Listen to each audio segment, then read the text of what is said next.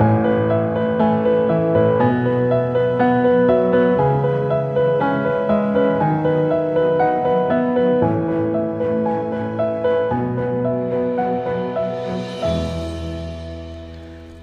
und herzlich willkommen zur 28. Folge von Lose to Win. Der Podcast, in dem du hören wirst, wozu verlieren Gutes und warum du dabei immer gewinnst. In dieser Folge wirst du erfahren, wie du gemeinsam frei sein kannst und was der Genie-Effekt bewirkt. Schön, dass du wieder dabei bist bei Lose to Win, denn du kannst es auch. Verlieren, um zu gewinnen. Viel Freude beim Reinhören und bleiben. Der Genie-Effekt und die Liebe. Die neue Platte von Lace Eldin schallt laut in meinem Auto. Ich liebe neue Musik und vor allem die, die mich oft mit dem ersten Takt packt. Bei den Songs von Lace ist das seit Jahren so für mich. Einer der Songs der neuen Platte, der durch die Boxen im Auto schallt, heißt Liebe ist ein Geschenk. Eine Textzeile setzt sich sofort fest in meinen Ohren. Sie lautet, kann es nicht sein, dass wir uns zwischen den Zeilen begegnen, weil wir entscheiden, gemeinsam wirklich frei zu sein? Hm. Gemeinsam wirklich frei zu sein. Wie wunderschön das klingt. Lange Jahre in meiner Ehe hatte sich der Satz gemeinsam einsam manifestiert. Er beschrieb am besten, wie ich mich die meiste Zeit in dieser Verbindung fühlte. Einsam, obgleich wir zu zweit waren. Mir fallen auf der Stelle ein paar Gespräche ein, die ich in der letzten Zeit führen durfte, in denen es genau um dieses Thema ging. Auch erinnere ich den ein oder anderen Mutti-Kurs, den ich besuchte, als meine Tochter noch klein war, in dem Frauen exakt über das berichteten, was auch mir damals so schmerzlich klar wurde. Sich in einer Partnerschaft einsam zu fühlen, ist ein sehr schmerzliches Gefühl. Vor allem das Eingestehen genau von diesem Zustand. Er hört mir nicht mehr zu. Alles muss ich alleine machen. Seine Arbeit ist ihm wichtiger. Waren in diesen Mutti-Runden Standardaussagen. Damals habe ich natürlich immer mitgesungen, genau in diesem Jammerchor, ohne überhaupt wahrzunehmen, dass ich hätte etwas ändern können. Auch erzählte mir nicht unlängst ein sehr guter Freund, dass seine Freundin im Laufe der Jahre mehr Freude daran hatte, ein Couch Potato zu sein oder lieber mit ihren Freundinnen ihre Zeit verbrachte. Wenn er sich hingegen etwas vornahm, was ihm Spaß machte, würde es immer Ärger geben.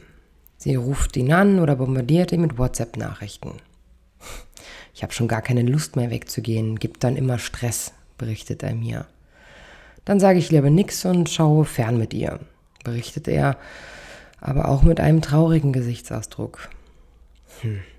Irgendwie fühlt es sich für mich, wenn ich ihm so zuhöre, an, als habe er aufgegeben. Ich kenne ihn ganz anders aus alten Zeiten. Er war immer lebensfroh und unternehmungslustig. Nun wirkt er bedrückt und gebremst. Hm. Er erinnert mich an mich, mich von damals. Diese Resignation, das Hinnehmen der Situation um ja keinen Stress zu haben. Wieder fällt mir Lace ein. Gemeinsam frei sein. Geht das denn überhaupt? Wie kann man frei sein, wenn man doch zu zweit ist? Ich komme nicht umhin, dich zu fragen. Gibt uns jemand Freiheit oder müssen wir sie uns nehmen? Ich für meinen Teil glaube, sie sollte weder gegeben noch genommen werden. Sie darf sein. Um was geht's denn in der Liebe? Oft geht es darum, den anderen nach Vorstellungen zu formen, zu optimieren, so zu dressieren, dass ich es einfach habe. Das höre ich im Trennungscoaching ganz oft oder auch im Bekanntenkreis. Natürlich sagt keiner, ich dressiere meinen Partner oder ich optimiere sein Auftreten. Es sind dann eher Sätze wie, also wenn er das dann nicht so macht, wie ich das möchte, dann gibt es eben keinen Sex. An dieser Stelle ein schönes Beispiel für, wenn du nach meinen Spielregeln spielst, bekommst du auch, was du möchtest oder schlichtweg Liebesentzug. Oder dieser Satz, so gehe ich mit dir nicht los, der sehr deutlich zeigt, sei so, wie ich dich haben möchte, du genügst mir sonst nicht. Ich frage mich, wenn wir nicht gemeinsam einsam sein wollen, wofür ist es dann oft für uns gut und richtig, unseren Partner formen zu wollen? Zu unseren Gunsten. Was würde denn frei bedeuten in einer Beziehung oder einer Ehe? Vor allem, was würde gemeinsam frei bedeuten? Auch ich durfte einen langen Weg gehen, um zu verstehen, dass Beziehungen nur funktionieren können, wenn man authentisch sein darf. Um es allerdings auch sein zu können, bedarf es einem wichtigen Punkt, den ich mit mir vereinen darf. Wer bin ich und was sind überhaupt meine Bedürfnisse? Allein diese Frage wirft schon eine ganze Menge Fragezeichen in die Luft. Bei Lichte betrachtet weiß doch aber jeder von uns recht genau, was er sich wünscht und wer er ist. Nun wollen wir ja aber auch gerne gefallen und lassen in Beziehungen einige Details unseres Seins unter den Tisch fallen. Vielleicht aus moralischen Gründen oder vielleicht weil wir schlicht denken, dem anderen würden sie nicht gefallen. Doch geben wir nicht genau in diesem Moment unsere Authentizität ein Stück her zugunsten unseres Partners? Und sind es nicht genau die Dinge, die uns nach Jahren in unseren Beziehungen fehlen? Hm. Ich komme nicht umhin, mich zu fragen, würden wir vom ersten Tag mit offenem Visier und einer ehrlichen Antwort auf alle Fragen in eine Beziehung starten, würden wir dann nicht alle Facetten unseres Seins und unseres Charakters offen leben können? Wäre nicht genau das das Freisein und gemeinsam Freisein? Vielleicht sollten wir öfter miteinander reden, weniger über die Dinge von sich selbst und anderen, eher miteinander. Kennt ihr den Genie-Effekt?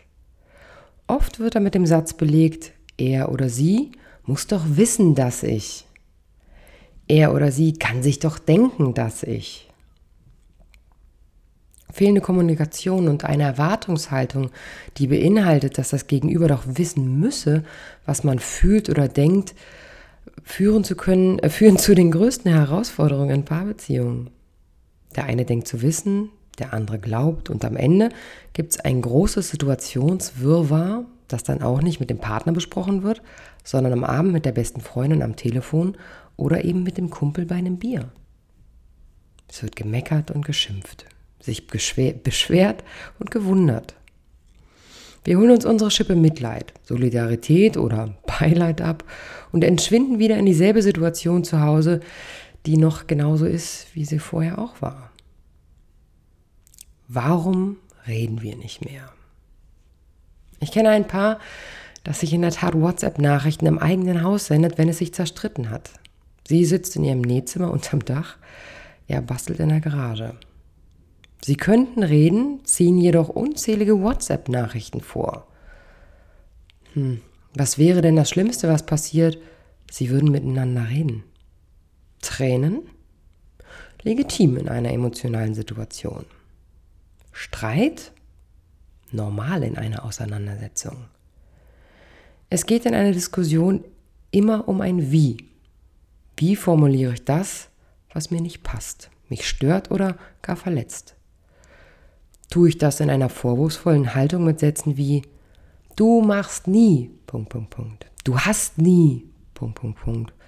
Warum bist du immer, Punkt, Punkt, Punkt. Und der Klassiker, aber du hast, Punkt, Punkt, Punkt.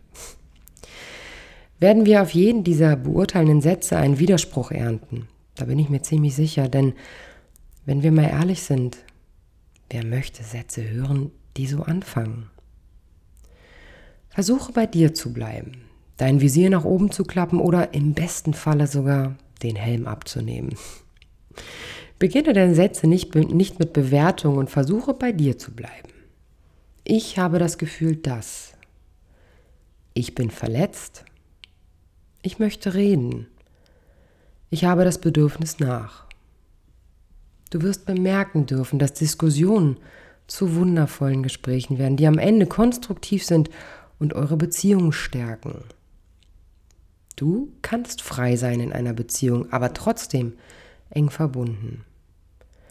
Liebe ist ein Geschenk, weil sie die, die stärksten Ketten sprengt, weil sie keine Grenzen kennt, die nicht hadert, die nicht denkt. Liebe ist ein Geschenk, singt Lace weiter in meinem Auto. Ja, Liebe ist ein Geschenk und du darfst es annehmen und einfach auf sie vertrauen, wenn sie noch da ist. Ihr Lieben, wieder einmal herzlichen Dank fürs Zuhören, ähm, fürs Folgen auf Instagram. Übrigens, falls du mir noch nicht folgst auf Instagram, findest du mich unter Diana Weber 14114. Auch danke ich für die E-Mails, die ihr mir sendet und ähm, für die Beiträge, die ich immer gut mit in meine Podcasts einfließen lassen kann. Und natürlich danke ich auch all meinen Klienten ähm, dafür, dass sie zu mir kommen und mir ihr Vertrauen schenken.